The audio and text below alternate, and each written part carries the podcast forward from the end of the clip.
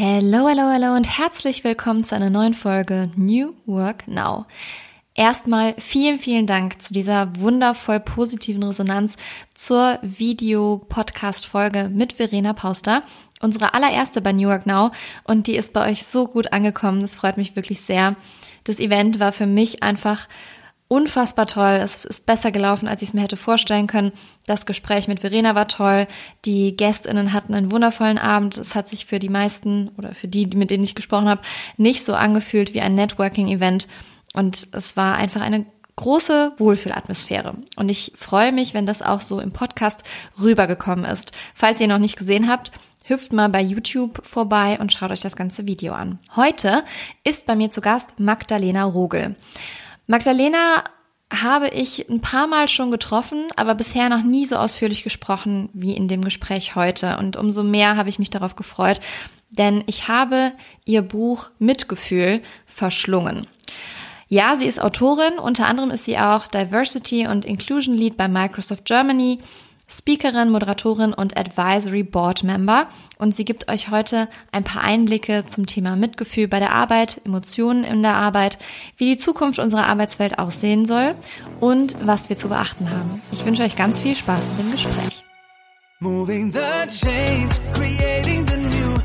Together we are building unity. Energiegeladene Interviews, spannende Brancheninsights und alles, was du zu New Work wissen musst der Business Podcast mit Kira Marie Kremer. Liebe Lena, herzlich willkommen zu New Work Now. Schön, dass du zu Gast bist und wir uns heute etwas zu dir, zu deinem Werdegang, zu deinem Buch und all das, was du so mitbringst, austauschen. Doch bevor wir da ins Detail gehen, würde ich natürlich auch von dir gerne wissen, womit du denn dein erstes Geld verdient hast. ja, vielen Dank erstmal für die Einladung. Ich freue mich total, bei dir im Podcast zu sein. Und ähm, mein erstes Geld verdient ähm, habe ich tatsächlich mit Zeitungen austragen. Ich glaube, das ist so der Klassiker, weil man das ja so im jüngsten Alter schon machen kann quasi. Ähm, und dann habe ich sehr, sehr viel Baby gesittet ähm, und tatsächlich auch ziemlich viel geputzt während der Schulzeit. Nicht schlecht. Und du warst damals noch als Kindergärtnerin tätig, bevor es dich in die Digitalbranche verschlagen hat. Also wer Magdalenas Buch gelesen hat, Mitgefühl, der weiß dein, den Hintergrund schon. Ich habe es auch gelesen natürlich. ähm, aber für all diejenigen, die es vielleicht noch nicht kennen, wie kam das zustande und lag dir das Thema Digitalisierung schon damals am Herzen? Mhm. Ja, also tatsächlich, wie du sagst, Kinderpflegerin war mein erster richtiger Beruf, also der erste richtige Beruf, mit dem ich dann äh, später Geld verdient habe. Und ähm, tatsächlich, soweit ich zurückdenken kann, war es immer mein Traum, Kinderpflegerin zu werden. Also man kennt ja die klassische Frage, die man Kindern gerne stellt, was willst du werden? Und bei mir war immer ganz klar, dass ich Kindergärtnerin, habe ich damals gesagt, weil ich noch nicht wusste, dass das nicht der Fachbegriff ist. Ähm, und äh, ja, um auf deine Frage zu antworten, mit Digitalisierung hatte ich ganz, ganz lange überhaupt nichts am Hut. Also bis ich Mitte 20 war, habe ich mich tatsächlich mit Digitalthemen überhaupt nicht auseinandergesetzt. Selbst wenn ich ein ganz einfaches Computerproblem hatte, habe ich sofort meine Schwester angerufen, weil ich für mich, glaube ich, auch so ein bisschen den Glaubenssatz damals hatte, dass Digitalthemen, dass das gar nicht meins ist, dass ich mich damit auch nicht beschäftigen muss, weil ich konnte gut mit Kindern und das war mein Beruf und alles andere ähm, habe ich eben eher so meiner Schwester zugeschrieben. Und ähm, du hast ja dann den Job gewechselt und du bist ja mittlerweile bei Microsoft. Wie kam es denn dazu? Also was hat diesen Jobwechsel hervorgerufen? Also wie das so oft im Leben ist, gibt es ja einfach äh, Umstände, die dazu führen, dass sich Dinge verändern und äh, manchmal eben auch verändern müssen. Ich hatte dir ja schon erzählt, dass Kinderpflegerin immer mein absoluter Traumberuf war. Und ich habe in dem Beruf auch über fünf Jahre gearbeitet. Und es war für mich ähm, eigentlich total perfekt. Es war das, was ich immer machen wollte. Und ich bin zwischendurch auch sehr jung Mama geworden. Ich war mit 19 das erste Mal schwanger und habe dann mit ähm, 23, 24 das zweite Kind bekommen. Und ich dachte für mich, eigentlich ist alles total perfekt. Ich habe den Beruf, den ich immer haben wollte. Und ähm, ich habe das Leben, das ich haben wollte, die Familie, die ich haben wollte. Und es hat sich alles ziemlich perfekt angefühlt. Aber wie das oft so ist, wenn man denkt, äh, etwas ist perfekt, dann kommt jemand und bringt die Seifenblase zum Platzen. Und so war das damals auch. Der Papa von den beiden hat ähm, ehrlicherweise früher als ich erkannt, dass das, was wir haben, eben eher so eine Seifenblase ist, aber ähm, eigentlich nicht das, was uns beide glücklich macht. Und er hat sich dann von mir getrennt. Und ähm, somit war ich alleinerziehend als Kinderpflegerin in München, einer der teuersten Städte Deutschlands. Und ähm, das funktioniert ähm, einfach nicht. Also da geht die Rechnung nicht auf. Und ich bin ein relativ, ja, stolzer Mensch, würde ich sagen, und auch dickköpfig. Und für mich war ganz klar, dass ich weder vom Staat abhängig sein will, ähm, noch von meinem Ex-Mann abhängig. Und habe deshalb eben für mich auch den Entschluss gefasst, dass ich mich beruflich umorientieren will und muss, weil ich eben auf eigenen Beinen stehen wollte. Und ähm, tatsächlich war es damals gar keine bewusste Entscheidung, in die Digitalwelt zu gehen oder ähm, ja in, in eine bestimmte Branche, sondern in der ja Notsituation, herausfordernden Situation, in der ich damals war, habe ich ähm, den ersten Job genommen, der so um die Ecke kam oder der der sich angeboten hat. Und ähm, das war damals ganz banal als Aushilfe in einer Online-Redaktion in München. Und ich habe damals als Community Managerin dort angefangen. Das war noch kurz vor Social Media. Community Managerin hieß damals, dass man die Kommentare in den Foren moderieren musste. Ähm, Wann war das? War spannende Zeit. Welches Jahr? Ähm, oh Gott, jetzt muss ich rechnen. Da forderst du mich heraus. Lass mal überlegen. Also das ist jetzt ähm, 13, 14 Jahre her ungefähr. Ähm, ja, und es war eine sehr, sehr spannende Zeit und ähm, tatsächlich kam dann aber eben ganz, ganz frisch Social Media um die Ecke aus den USA. Und das war eine unglaublich ähm, interessante Zeit, weil das natürlich die Welt sehr verändert hat. Und damit meine ich nicht nur das Internet, sondern es hat ja wirklich unsere Welt verändert. Es hat die Kommunikation demokratisiert. Wir konnten plötzlich mit Menschen aus der ganzen Welt uns austauschen, uns connecten, uns verbinden. Und ähm, es konnten aber eben auch alle Menschen kommunizieren. Und ähm, das, das war ja so ein bisschen die Geburtsstunde auch ähm, von InfluencerInnen, ähm, was wir damals natürlich noch gar nicht wussten. Und für mich war das wahnsinnig ähm, cool zu sehen, wie sowas ganz Neues entsteht. Und ich habe gemerkt, dass mich das sehr, sehr interessiert. Und ähm, der große Vorteil ist ja, wenn sich sowas Neues entwickelt, wenn so eine neue Welt entsteht, dass eigentlich am Anfang niemand eine große Ahnung davon hat.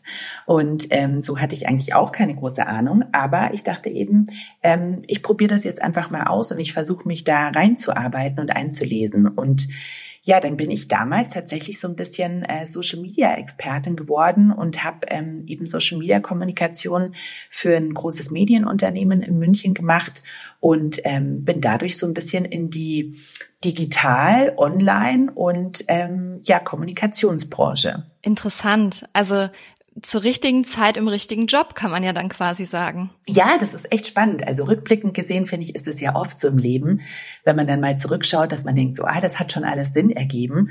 Und ich finde das ganz wichtig, sich ähm, daran auch immer wieder zu erinnern, weil oft ist es ja in der Situation, in der man ist, dass man das Gefühl hat, das ist ein großes Chaos. Und so hat sich für mich damals auch angefühlt. Ich dachte so, ich weiß überhaupt nicht, was ich da so mache und warum ich das mache. Ich mache es einfach. Ähm, aber ich glaube, das eben wichtig, wie du sagst, sich dann immer wieder auch an solche Situationen zu erinnern und ähm, zu wissen, rückblickend ergeben ganz, ganz viele Sachen meistens einen großen Sinn. Absolut, das merke ich auch immer wieder. Und jetzt musst du uns aber bitte noch erzählen, wie das dann wie, wie der Weg war von der Social Media Expertin zu der heutigen Diversity und Inclusion Lead bei Microsoft Deutschland. Und ähm, wie, wie kam das dann zustande? Auch das ergibt irgendwie rückblickend ziemlich viel Sinn. Aber damals, ähm, ehrlicherweise, dachte ich mir, das äh, passt überhaupt nicht, ich und Microsoft. Ähm, also ich hatte mich ja dann so ein bisschen als Social Media Expertin ähm, weiterentwickelt und ähm, habe eben Online-Kommunikation gemacht und Unternehmenskommunikation und ähm, habe dann damals auch über Social Media, ähm, damals war Twitter nämlich noch ganz, ganz groß, ähm, Rest in Peace würde ich an der Stelle sagen. Ja, das ähm, stimmt. Und ähm, über Twitter habe ich ähm, eine coole Frau kennengelernt, ähm, die auch in meinem Alter war, auch in München und eben auch ähm, so ähnliche Dinge gemacht hat, inhaltlich, beruflich. Und Annalena und ich haben uns dann damals irgendwann mal äh, live getroffen. Ähm, man hat ja dann immer auch so Branchenevents und haben uns so ein bisschen angefreundet. Und ähm, ich kann sagen, Annalena ist äh, heute eine meiner allerengsten Freundinnen. Und ähm, damals hat Annalena bei Microsoft gearbeitet. Und ja, wir waren dann schon über ein Jahr befreundet und als sich dann mein ähm, damaliger Job so ein bisschen ähm, verschoben hat und es nicht ganz klar war, wie es mit dem Unternehmen, in dem ich damals gearbeitet habe, weiterging, habe ich, ähm, wie man das halt oft so macht mit Freundinnen, wir saßen zusammen, haben Wein getrunken und habe ihr so ein bisschen mein Herz ausgeschüttet, dass es beruflich gerade so ein bisschen anstrengend ist. Und ähm, Annalena meinte dann eben, hey, wir könnten jemanden wie dich bei Microsoft eigentlich ganz gut brauchen. Und tatsächlich, das habe ich ja gerade schon angedeutet, konnte ich mir überhaupt nicht vorstellen, was ich denn bei Microsoft soll. Ich bin eine Kinderpflegerin ohne Abitur, ohne Studium, ähm, war dann damals zwar Social Media Expertin, aber nicht so richtig auf dem Papier und ähm, fand ehrlicherweise auch Microsoft ziemlich uncool. Ähm, das ist jetzt äh, ja ziemlich genau acht Jahre her und ähm, Annalena hat mich dann aber auch überredet, doch mal zumindest auf einen Kaffee vorbeizuschauen. Und ähm, ja, so habe ich mich so ein bisschen ähm, ausgetauscht und habe gemerkt, dass es vielleicht doch gar nicht so uncool ist, wie ich dachte, dass es wäre. Und ähm, ja, habe dann ein paar Monate später tatsächlich in der Unternehmenskommunikation angefangen, auch damals mit dem Schwerpunkt auf Social Media und Online-Kommunikation und ähm, für mich war es ganz, ganz beeindruckend zu sehen, dass es eben vollkommen egal war, dass ich kein Abitur habe, dass ich kein Studium habe, dass ich nichts auf dem Papier in Anführungsstrichen habe. Und auch das ist rückblickend für mich ganz, ganz wichtig zu sehen, dass wir uns eben oft selbst ähm, sehr viel mehr Sorgen machen und dass unsere Glaubenssätze uns auch oft ähm, ja so ein bisschen abhalten, Dinge zu tun oder vielleicht auch Mut zu haben. Und ähm, genau, du hattest ja gefragt, wie ich dann zur Diversity and Inclusion Lead gekommen bin, die ich, ähm, also das ist ja der Titel, den ich heute habe. Und das war ähm, ja auch, auch was, was sich ehrlicherweise relativ natürlich ergeben hat, weil ich in der Unternehmenskommunikation gearbeitet habe, relativ viel ähm, klassische PR ähm, eben auf Social Media gemacht habe und mich intern aber immer schon sehr stark auch für die Diversity-Themen engagiert habe, weil mir das einfach im Herzen liegt und weil ich das ganz wichtig und spannend finde. Und ähm, ja, ich habe dann auch so ein bisschen Diversity-Kommunikation ähm, gemacht. Und ähm, dann hat sich das so ergeben, dass äh, vor zwei Jahren, als die Kollegin, die die Rolle vor mir hatte, ähm, eben in, in eine andere Position gewechselt ist, dass äh, die KollegInnen aus der HR-Abteilung mich gefragt hatten, ob ich mir nicht vorstellen könnte, das äh, Vollzeit zu übernehmen. Und das hat mich natürlich sehr gefreut. Und ähm, ja, jetzt mache ich das seit zwei Jahren. Wahnsinn, das Best Practice für den Quereinstieg. Magdalena Rogel, sehr schön. ähm, aber wie war das denn damals, als du dann bei Microsoft angefangen hast? Du hast ja gesagt, als alleinerziehende Mama und Kinderpflegerin war das schwierig aufgrund der Finanzen und wahrscheinlich alles unter einen Hut zu bekommen. Und wie war das damals, als du dann bei Microsoft warst? Also haben die dir da eine gewisse Flexibilität ermöglicht damals oder wie war das? Ja, also tatsächlich ist das ähm, super spannend, weil Microsoft damals schon, und wie gesagt, das ist ja ähm, acht Jahre her, Microsoft hat damals schon ähm, eigentlich äh, das gelebt, was wir eben ähm, dann ein paar Jahre später auch unter New Work verstanden haben. Ähm, Microsoft hatte damals schon, und das ist bis heute so, ähm, das Konzept von Vertrauensarbeitsort und Vertrauensarbeitszeit. Und das war für mich eine unglaublich bereichernde Flexibilität, ähm, die mir natürlich sehr, sehr geholfen hat, wie du sagst, als alleinerziehende Mama. Ähm, die Kinder waren damals ja auch noch einigermaßen klein und einfach für mich entscheiden zu können, wann ich arbeite und wo ich arbeite, hat alles verändert. Und ähm, Natürlich war es in den ersten Monaten, das sage ich ganz offen, auch sehr herausfordernd, weil selbst zu entscheiden, wann man arbeitet, ist einerseits ganz toll, verlangt aber andererseits auch sehr viel Selbstdisziplin und ähm, Organisation. Und das hat für mich schon ein bisschen gebraucht, mich da einzufinden und ähm, für mich auch so einen guten Rhythmus äh, zu finden. Aber ab dem Zeitpunkt, als ich das eben für mich auch so ein bisschen organisiert habe und gemerkt habe, so dass das passt für mich und das ähm, fühlt sich gut an, ist das einfach großartig, weil natürlich nicht nur die Flexibilität da ist, die für mich als alleinerziehende Mama wichtig ist oder wichtig war damals, ähm, aber die für uns alle wichtig ist, weil wir alle haben ja auch einfach äh, ganz viel andere Dinge im Leben, die wir auch noch irgendwie ähm, organisieren müssen und unterbringen müssen. Das ist der eine Punkt. Aber der andere Punkt, und den finde ich ähm, aus heutiger Sicht jetzt habe ich ja auch schon ein paar Mitarbeitende geführt, ähm, finde ich diesen Punkt ehrlich gesagt noch viel wichtiger, dass wir nämlich dann arbeiten, wenn wir auch produktiv sind. Und dass wir nicht die Zeit am Schreibtisch oder vor dem Laptop absitzen und gucken, oh, wann habe ich jetzt die acht Stunden fertig und wann kann ich nach Hause gehen, ähm, sondern dass ich eben dann arbeite, wenn ich einfach das Gefühl habe, okay, jetzt bin ich produktiv oder jetzt bin ich vielleicht auch kreativ und kann ähm, diese Präsentation, die ich machen muss oder die Strategie, die ich mir überlegen muss, jetzt ähm, passt das genau ganz gut. Und das ist natürlich sowohl für Arbeitnehmer als auch für Arbeitgeber ein ganz, ganz großer und wichtiger Benefit, weil kein Unternehmen hat was davon, wenn Mitarbeitende acht Stunden im Büro sitzen, aber davon vielleicht die Hälfte des Zeit, äh, der Zeit in den Bildschirm starren, ähm, weil sie gerade irgendwie einfach nicht mehr weiterkommen. Und ich weiß nicht, wie es dir geht, aber ich ähm, habe viele Erinnerungen an solche Momente, wo ich eben noch in klassischen Büroarbeitszeiten unterwegs war und dann einfach vor dem Bildschirm saß und gestarrt und gestarrt und gestarrt habe, aber wirklich nicht viel gearbeitet habe, weil einfach gerade meine Produktivität nicht da war.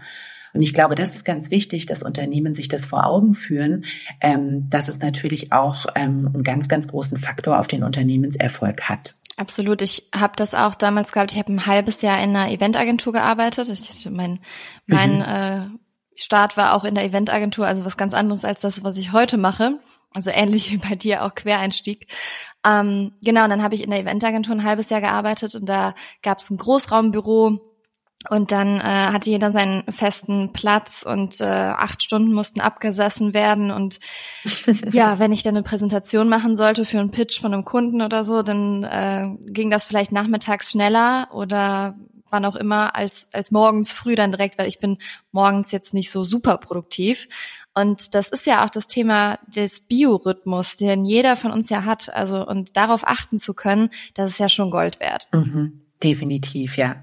Ja, das ist so wichtig. Und das, ähm, ja, wie, du sagst, ist, ist natürlich so ein bisschen der Biorhythmus und ähm, auch einfach, finde ich, so ein, so ein Arbeitsrhythmus, den man hat. Es gibt ja auch ähm, Unterschiede, auch das kennst du sicher, dass es ähm, Zeiten gibt, in denen kann man total kreativ sein und es gibt Zeiten, in denen ist man einfach sehr produktiv und kann wahnsinnig gut Mails ab, abarbeiten.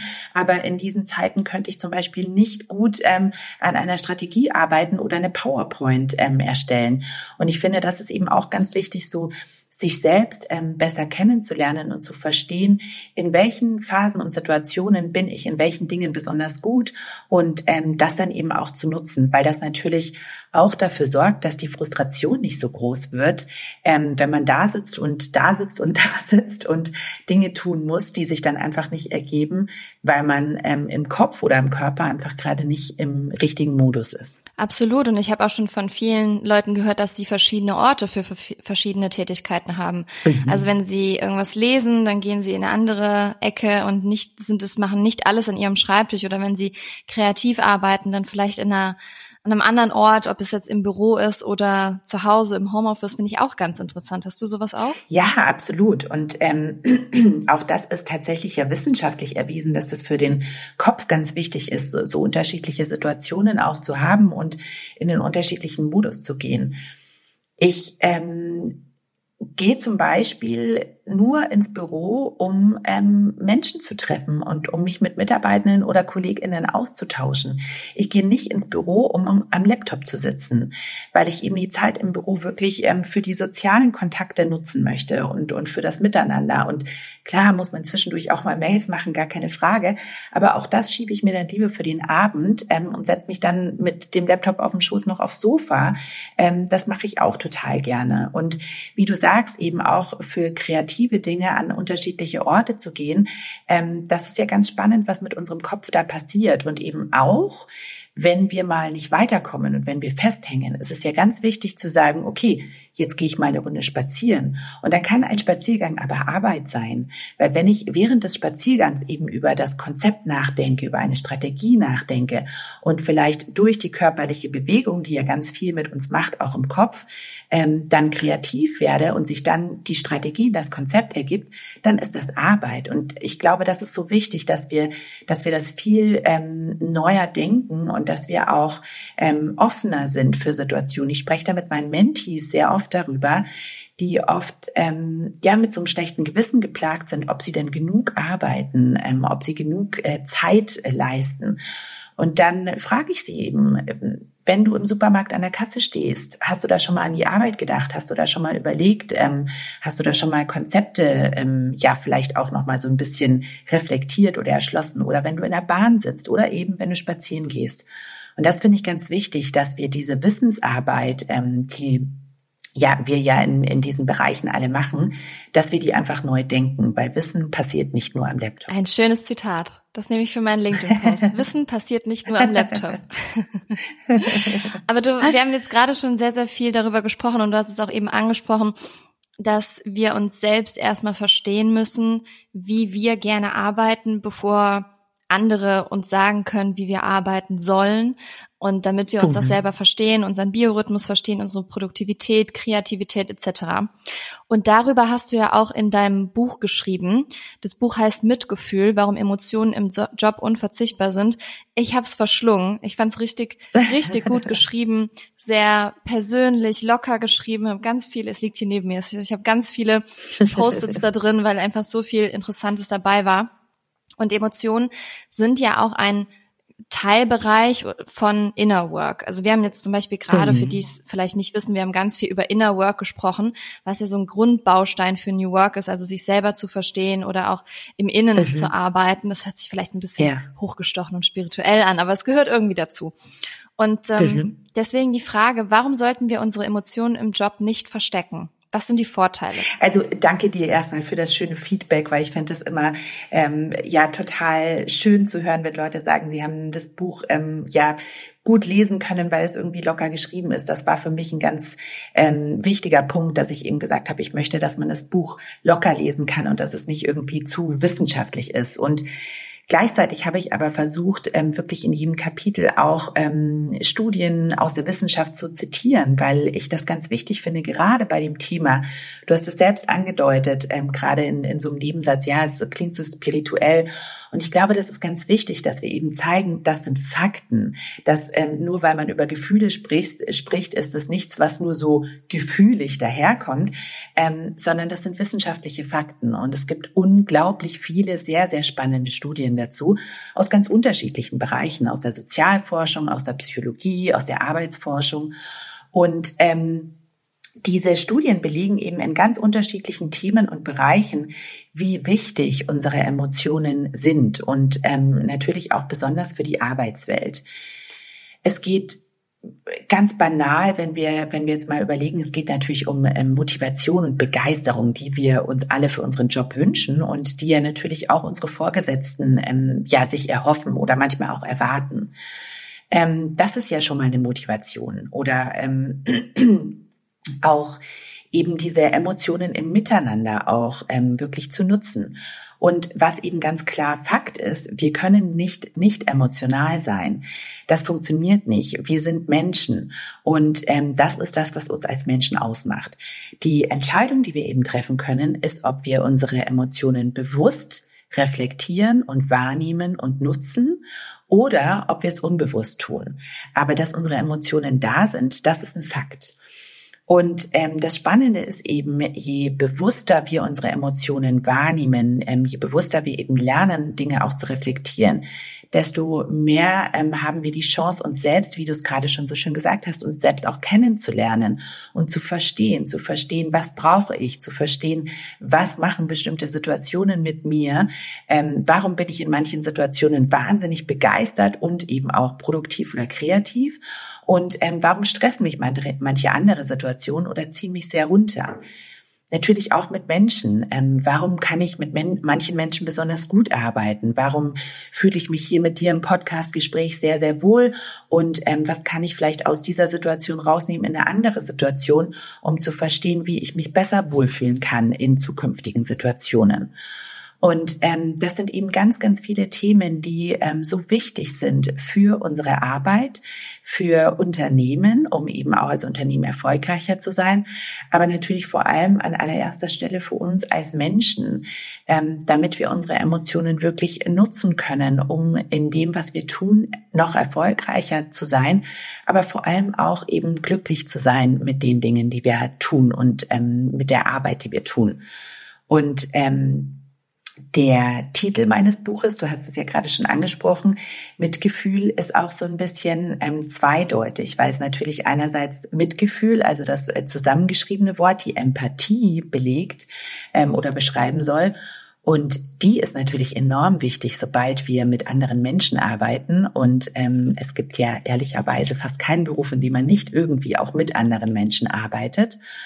Ähm, und äh, die, die andere Deutlichkeit ähm, oder Bedeutung des Titels ist natürlich mit Gefühlen in der Arbeit auch ähm, ja umzugehen und äh, Gefühle wirklich auch zu nutzen. Und ja, ich glaube, man merkt, dass ich da eine ganz, ganz große Leidenschaft dafür habe und die Grundmotivation für mich, dieses Buch zu schreiben, war natürlich auch ähm, einfach mein Quereinstieg und ähm, der Wechsel von einer sehr, sehr emotionalen Arbeitswelt, nämlich der sozialen Arbeitswelt, in eine Büroarbeitswelt, die sich für mich in den ersten Jahren sehr kühl und sehr grau und sehr trocken angefühlt hat und ähm, für mich eben klar war, dass wir so einfach nicht ähm, gut und sinnvoll miteinander arbeiten können. Und wenn jetzt die ZuhörerInnen hier des Podcasts merken, okay, Emotionalität spielt bei uns jetzt nicht so eine große Rolle, mm, da könnten wir aber dran arbeiten, weil es ist anscheinend ja auch faktenmäßig belegt und wissenschaftlich belegt sehr wichtig. Wie fängt man an? Also wie hast du vielleicht auch im Team das implementiert, offener darüber zu sprechen? Und was können unsere ZuhörerInnen tun? Mhm. Ja, ja, ich glaube, das ist ein ganz wichtiger Punkt, ähm, egal über was wir sprechen, egal welche Themen das sind, ähm, dass wir eben auch gucken, wie schaffe ich denn jetzt den Praxisbezug? Und ähm, Natürlich ist es jetzt ein bisschen herausfordernd, sich hinzusetzen mit dem Team und zu sagen, jetzt lasst uns mal über Gefühle sprechen. Also ich glaube, dann ähm, würden alle wahrscheinlich innerlich sich erstmal so ein Stückchen zurücknehmen und denken so, oh Gott, was kommt denn jetzt? Ähm, und natürlich soll es darum auch überhaupt nicht gehen, ähm, dass man irgendwie jetzt einen Stuhlkreis macht und ähm, ja da irgendwie in, in so eine ähm, unangenehme Richtung rutscht. Ich glaube, das sind ganz viele Kleinigkeiten, die wir in den Arbeitsalltag einbauen können, die uns helfen, eben empathischer miteinander umzugehen, aber eben auch unsere eigenen Gefühle besser zu reflektieren. Und Natürlich startet es wie immer bei uns selbst. Ähm, das ist der erste und wichtigste Punkt. Und deshalb habe ich auch versucht, in meinem Buch bei jedem Kapitel auch immer ähm, eine praktische Übung zum Abschluss ähm, jedes Kapitels eben mitzugeben, damit man das Theoretische, was in dem Kapitel beschrieben wurde, auch für sich vielleicht umsetzen kann, wenn man das denn möchte. Und ich finde eben wichtig, wenn man, wie du sagst, jetzt in einem Unternehmen arbeitet, wo man sagt, so auch irgendwie Emotionen nutzen wir noch gar nicht so richtig oder das Bewusstsein dafür ist auch einfach noch nicht da, ähm, mit, mit ganz kleinen Schritten anzufangen. Und das kann zum Beispiel sein, dass man ein Teammeeting nicht einfach sofort startet mit den Inhalten, sondern dass man vielleicht äh, zum Starten einen kurzen Check-in macht und sagt, okay, ähm, wie war denn bei euch allen vielleicht das Wochenende? Oder ähm, mit welcher Motivation kommt ihr denn heute in das Meeting? Oder ähm, auch welche Gedanken ähm, bringt ihr mit, die das Thema betreffen? Und das alles sind Fragen, die natürlich dabei helfen können, so einen Raum auch zu schaffen, ähm, ohne dass man sich jetzt hinsetzt und sagt, so jetzt erzählt mal jeder, wie er oder sie sich gerade fühlt. Und ich glaube, das ist ganz wichtig, das Bewusstsein dafür zu schaffen, dass es kleine Dinge sind, ähm, die wir alle umsetzen können. Ganz egal, auch in welcher Position wir sind, ob wir Führungskraft sind oder ob wir Mitarbeitende sind, dass es eben kleine Dinge sind im Umgang miteinander, ähm, die ja dieses Bewusstsein für Emotionalität ähm, schaffen können und ähm, mit denen wir uns gegenseitig helfen können, eben auch eine emotionale Intelligenz zu entwickeln. Und jetzt haben ja auch viele Angst davor, Emotionen zu zeigen, weil das ist ja wahrscheinlich auch noch so ein Glaubenssatz, der verankert ist aus der früheren Zeit. Wenn ich Emotionen zeige, wirke ich schwach oder unprofessionell. Was würdest du raten? Wie können wir professionell bleiben, wenn wir unsere Emotionen zeigen? Mhm. Ja, Ja, wie du sagst, das ist so ein Vorurteil, was sich sehr stark hält. Und ich fand auch sehr interessant, ähm, dass ähm, ab dem Zeitpunkt, ab dem ich mich mit dem Thema Emotionen in der Arbeitswelt beschäftigt habe, und das war natürlich lange vor dem Buch auch schon ähm, ein großes Thema für mich, war immer sehr schnell die Rückfrage, so ja, aber wenn dann im Büro alle weinen. Ähm, und das ist ganz interessant, dass das offensichtlich die erste Assoziation ist, die viele Menschen haben, wenn sie an Emotionen denken ähm, in der Arbeitswelt. Und nochmal, das hatte ich ja vorher schon angesprochen, wir sind immer emotional und wir können eben entscheiden, wie wir die Emotionen nutzen und ähm, ob wir ein Bewusstsein dafür entwickeln und wie wir sie auch reflektieren. Und Natürlich gibt es Situationen, die vielleicht dann auch emotional mal überfordernd sein können. Ich denke, wir alle kennen Situationen ähm, in der Arbeit ähm, oder im Arbeitsumfeld, die emotional sehr, sehr herausfordernd waren. Aber das sind eben meistens diese Situationen, ähm, wo die Emotionen dann ungefiltert ähm, ihren Weg suchen oder sich ihren Weg auch manchmal wirklich bahnen. Ähm, viele kennen ja vielleicht auch ja dieses klassische Beispiel von dem cholerischen Chef, der dann laut wird. Ähm, und mir ist ganz wichtig eben zu unterscheiden, dass das ähm, eine Emotionalität ist, die nicht bewusst ist und die nicht reflektiert ist, sondern die sich den Weg bahnt weil wir den Emotionen davor zu wenig Raum geben oder weil wir sie davor nicht gut reflektieren. Weil so ein emotionaler Ausbruch passiert ja dann, wenn sich so viele Emotionen aufgestaut haben, dass sie irgendwo raus müssen. Und dann passieren meistens solche Dinge, die eben nicht gut sind für das Miteinander, für das Miteinander arbeiten. Und genau deshalb ist es so wichtig, eben Emotionen zu reflektieren und vielleicht auch schon in Momenten vorher zu merken, das stresst mich jetzt gerade so, da staut sich gerade so viel bei mir an. Jetzt nehme ich mir kurz eine Pause. Jetzt atme ich einmal durch, jetzt hole ich mir vielleicht kurz einen Kaffee, jetzt gehe ich einmal um den Block. Für mich war das eine ganz, ganz große Veränderung, als ich eben gelernt habe, das auch bewusster wahrzunehmen und meinen Emotionen dann auch bewusster einen Raum zu geben und zu spüren, oh, da staut sich gerade was in mir an, da fühlt sich gerade was ähm, nicht gut an, da baut sich was auf und dem dann Raum zu geben, das bewusst zu reflektieren, damit es eben nicht unfair wird, damit ich nicht ähm, anderen meine Emotionen dann überkippe ähm, und so dann vielleicht auch eine unangenehme Situation entsteht.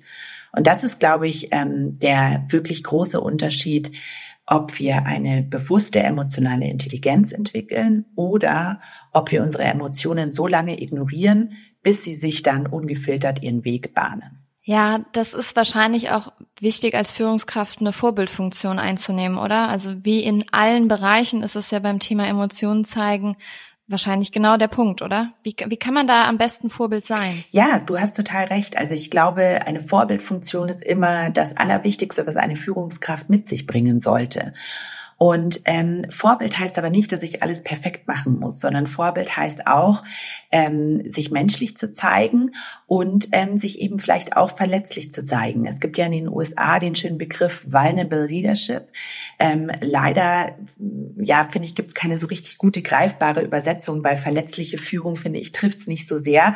Aber Brainy Brown, eine der wichtigsten äh, Forscherinnen ähm, im, im Bereich der Arbeitswelt, ähm, hat diesen Begriff eben sehr geprägt. Und das finde ich ganz wichtig, sich als Führungskraft auch bewusst zu machen, dass es nicht darum geht, immer perfekt zu sein und dass ein Vorbild eben nicht perfekt sein muss, weil dann würden wir die Erwartungshaltung generieren, dass alle Menschen perfekt sein müssten. Ein Vorbild sollte eben ähm, menschlich sein. Und dazu gehört es auch, die eigenen Emotionen eben zu reflektieren und ähm, ja, dafür auch einen Raum zu geben. Und ich finde es als Führungskraft beispielsweise ähm, ganz wichtig, äh, bewusst zu überlegen, wie man eins und eins Gespräch mit Mitarbeitenden beginnt und wie man die Gespräche führt. Dass man vielleicht eben nicht in das Gespräch einsteigt mit der banalen Klassikerfrage, und wie geht's dir? Ähm, sondern dass man vielleicht fragt, wie war denn dein Tag bisher? Oder wie war deine Woche? Weil das so einen Raum gibt, eben sich vielleicht auch auf menschlicher Ebene mal auszutauschen. Und auch hier sind wir dann wieder beim Thema Vorbild, vielleicht auch von sich selbst zu erzählen.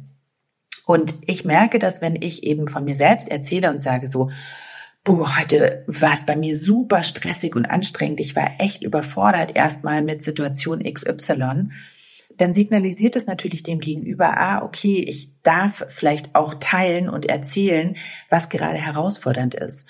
Und genau das ist natürlich als ähm, Führungskraft ganz wichtig, dass ich verstehe auch bei meinen Mitarbeitenden, wo ist es vielleicht gerade herausfordernd, ähm, wo ist vielleicht auch gerade ein Challenge oder wie fühlt sich eben auch mein Mitarbeitender oder meine Mitarbeitende in dem Moment. Und ähm, wenn ich das eben weiß, dann kann ich da auch ähm, viel besser darauf eingehen und ähm, dem Mitarbeitenden oder der Mitarbeiterin vielleicht auch dabei helfen, einen Weg zu finden, mit herausfordernden Situationen umzugehen. Und wie du sagst, ähm, da dann eben auch ein Vorbild zu sein, ist, glaube ich, ganz, ganz elementar, damit wir Menschen auch signalisieren, dass sie eben ähm, ihren eigenen Emotionen einen Raum geben dürfen und sollten. Und was glaubst du, ist neben Emotionalität noch so ein Soft Skill oder sind Soft Skills, die wir für New Work brauchen, die wir in der Zukunft unserer Arbeit benötigen, um voranzukommen?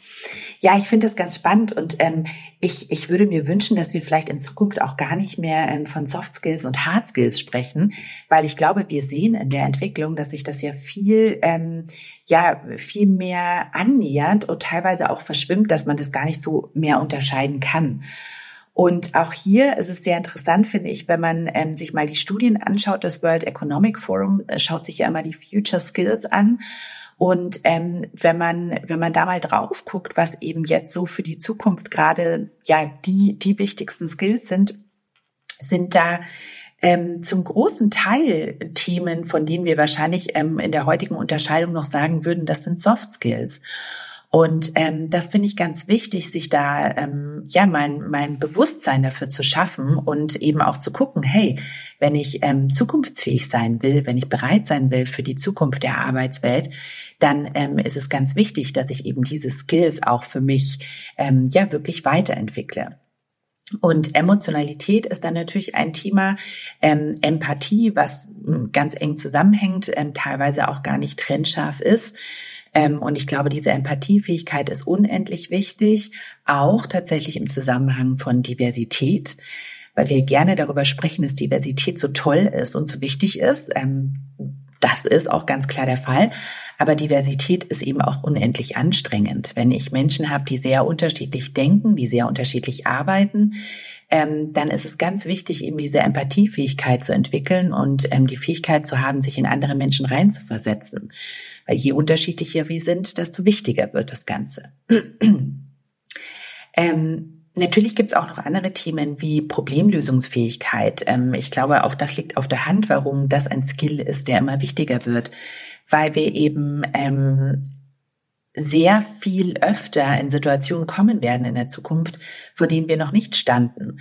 Und ähm, je schneller sich auch neue Berufe, Berufsbilder entwickeln, ähm, desto schneller müssen wir eben auch lernen können, auf diese neuen Herausforderungen zu reagieren. Und das ist eben ähm, die angesprochene Problemlösungsfähigkeit. Also eben auch ähm, sich Dinge anzuschauen, von denen wir noch gar nicht wissen, wie sie funktionieren oder wie wir sie umsetzen könnten. Und ähm, ich finde das sehr, sehr interessant und spannend. Aber ich glaube, bei all diesen Themen und bei all diesen Skills ist eben das von dir angesprochene oder die von dir angesprochene Inner Work das Allerwichtigste. Weil ähm, wenn ich ganz stark bei mir bin, wenn ich sehr gut reflektiert bin, dann kann ich eben auch auf diese Ressourcen zugreifen und diese Skills eben auch sehr viel schneller weiterentwickeln. Sehr, sehr interessant. All das, was du gerade genannt hast, packen wir natürlich in die Show Notes, also auch die Future Skills vom World Economic Forum, dein Buch etc. Also viele, viele interessante Sachen. Ich könnte, glaube ich, noch Stunden mit dir über dieses Thema quatschen. Das machen wir auch vielleicht. Ähm, aber jetzt heute würde ich dich gerne zum Abschluss nochmal fragen, was du für Veränderungen zukünftig bei Microsoft Deutschland einführen möchtest? Was liegt dir so am Herzen? Ähm, ja, also ich glaube, dass, dass mir emotionale Intelligenz am Herzen liegt, äh, das äh, ist, glaube ich, ganz offensichtlich. Das haben wir, glaube ich, alle gemerkt, Thema, ja. das ist sicher ein Thema, was ich auch ähm, eben bei Microsoft noch weiterentwickeln äh, will und ähm, werde. Mm, ich glaube, so auf, auf meinen Job im Bereich Diversity und Inclusion bezogen, ähm, finde ich sehr, sehr wichtig, dass wir eben noch mehr Bewusstsein entwickeln für die Unterschiedlichkeit, die wir alle mitbringen und ähm, eben auch noch vielleicht mehr Wertschätzung in dieser Unterschiedlichkeit sehen. Und ähm, aber Inklusion wirklich auch stark umsetzen und leben. Und bei Inklusion ist es für mich ganz wichtig, dass wir uns alle immer wieder daran zurückerinnern, wie es sich anfühlt, ausgeschlossen zu sein, ausgeschlossen zu werden. Wir alle kennen das Gefühl. Von, bei vielen von uns liegt das so ein bisschen in der Kindheit zurück. Aber wenn wir in dieses Gefühl reingehen ähm, und verstehen, was Exklusion bedeutet, dann verstehen wir auch, wie wichtig Inklusion ist. Und bei Inklusion geht es eben nicht nur um Menschen mit Behinderung, was ja ähm, oft so ein bisschen sofort mit dem Begriff ähm, in Zusammenhang gebracht wird, sondern bei Inklusion geht es darum, dass wir alle ähm, so sein können, wie wir sind, dass wir eben alle ähm, ja zu 100 Prozent unsere Energie wirklich auch nutzen können. Und das können wir nur dann, wenn wir nicht das Gefühl haben, uns verstellen zu müssen, uns anpassen zu müssen, sondern wenn es wirklich ein gemeinsames Miteinander ist. Und ähm, das klingt jetzt vielleicht alles sehr blumig, aber auch das hat natürlich wieder ganz klaren ähm, Bezug auf die Produktivität von Unternehmen. Weil wenn sich Mitarbeitende in Teams eben nicht inkludiert fühlen, wenn die Inklusion nicht gelebt wird, dann geht ganz viel Produktivität verloren, weil die Mitarbeitenden dann ähm, Energie darauf verwenden müssen, sich zu verstellen oder sich die ganze Zeit anzupassen oder eine Rolle zu spielen. Und all das ist Energie, die verloren geht eben für die Arbeit, die wir gemeinsam tun.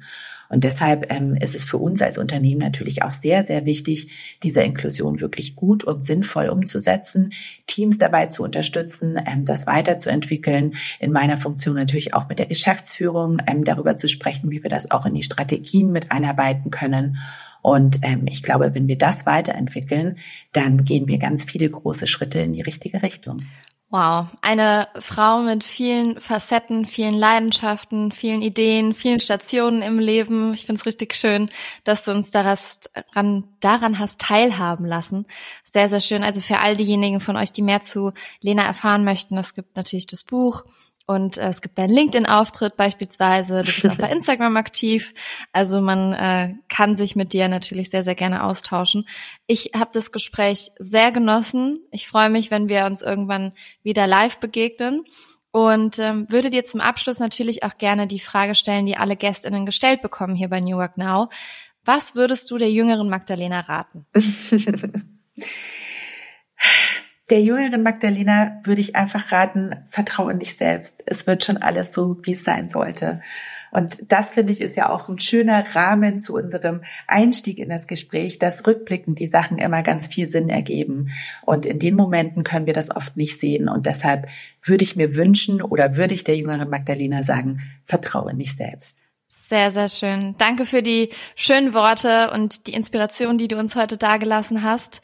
Wie gesagt, ich freue mich, wenn wir uns irgendwann wiedersehen und äh, schicke ganz ich liebe Grüße auch. aus Hamburg nach München. Danke dir. Bis Mach's zum gut. nächsten Mal ganz bald. Tschüss wie wichtig die offene Kommunikation von Emotionen in unserem Arbeitsleben ist, das habt ihr jetzt mitbekommen und Magdalena hat es einfach so gut rübergebracht und ich kann euch wirklich nur noch mal ihr Buch ans Herz legen. Lest es euch durch, holt es euch. Link dazu findet ihr in den Show Notes. Und ja, also ich fand es wundervoll zu lesen mit aktuellen Zahlen, Daten, Fakten, aber nicht zu viel. Es waren tolle Beispiele dabei, ihre eigene Meinung und Perspektive und ja, hat ganz, ganz viele Denkanstöße dabei. New Work Notes. Ich habe letztens einen Kommentar von euch gelesen, dass der Podcast hier nochmal etwas persönlicher werden darf und ich nochmal mehr Einblick in meine Arbeit, in meine Woche etc. geben kann. Und diesen Kommentar habe ich gelesen und wollte euch einmal fragen, ob ihr das genauso seht. Falls ihr wollt, dass dieser Podcast wieder etwas mehr über mich auch oder von mir handelt, dann lasst mich das doch gerne über die WhatsApp-Nummer in den Show Notes wissen, per E-Mail, per LinkedIn, Instagram, wo auch immer. Und dann, äh, ja, überlegen wir uns da mal ein bisschen was. Und jetzt beende ich diese Folge mit einem Zitat von unserer Gästin, das ich sehr, sehr, sehr gut fand und was ich bei mir eingeprägt habe. Ich wünsche euch eine tolle Woche. Freue mich, wenn ihr nächste Woche Dienstag wieder dabei seid zu einer neuen Folge New Work Now. Habt einen tollen Tag. Magdalena Rogel. Wissen passiert nicht nur am Laptop.